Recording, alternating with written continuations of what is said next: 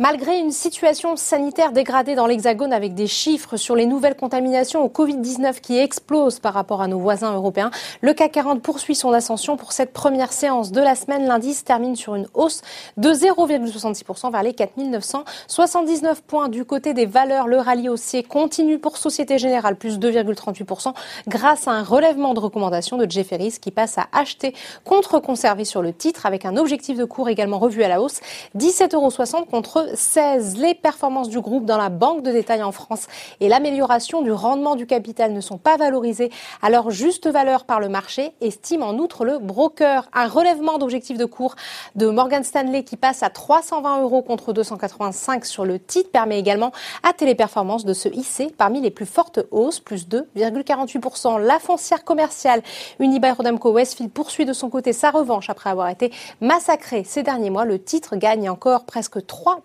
aujourd'hui. À l'inverse, l'aéronautique souffre après les annonces d'Airbus vendredi. L'avionneur européen dit avoir livré 341 appareils sur les 9 premiers mois de l'année contre 571 l'an passé à la même période, soit un recul d'environ 40%. Le titre chute d'un peu plus de 1%. Le motoriste Safran est évidemment pénalisé, moins 1,87% et termine lanterne rouge de l'indice total poids lourd du CAC 40 chute de son côté de presque 1% dans le sillage de la nouvelle baisse des cours du pétrole. Côté hausse maintenant sur le SBF 120, Maison du Monde poursuit son ascension, plus 8%.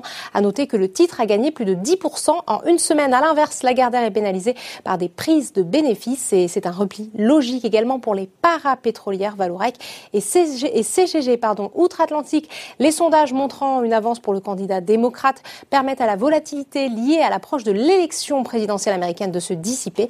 À la clôture parisienne, les trois indices évoluaient dans le vert et les investisseurs attendent désormais la publication des résultats du troisième trimestre. Voilà, c'est tout pour ce soir. N'oubliez pas, toute l'actualité économique et financière est sur Boursorama.